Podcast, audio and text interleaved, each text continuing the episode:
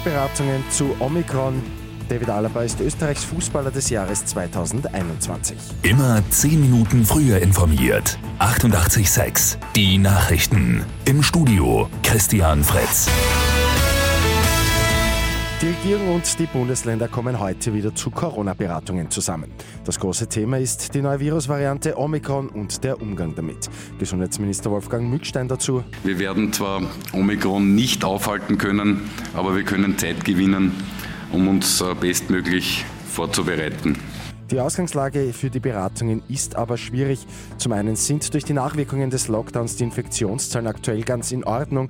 Auf der anderen Seite aber erwarten die Fachleute eben wegen Omikron eine neue massive Infektionswelle. Deutschland hat die Corona-Beratungen gestern bereits abgeschlossen und auch gleich strengere Maßnahmen beschlossen. Ab spätestens 28. Dezember müssen auch geimpfte und genesene Menschen wieder ihre Kontakte reduzieren.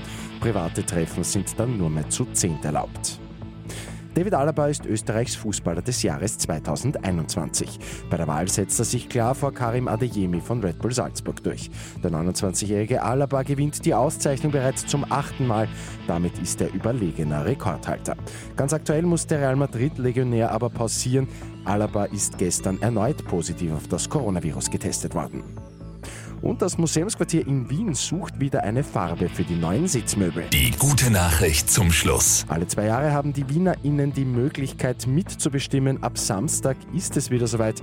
Zur Auswahl stehen Emma 48 Orange, Povidel Zuckerlrosa oder Bobogrün. Mit 886 immer 10 Minuten früher informiert.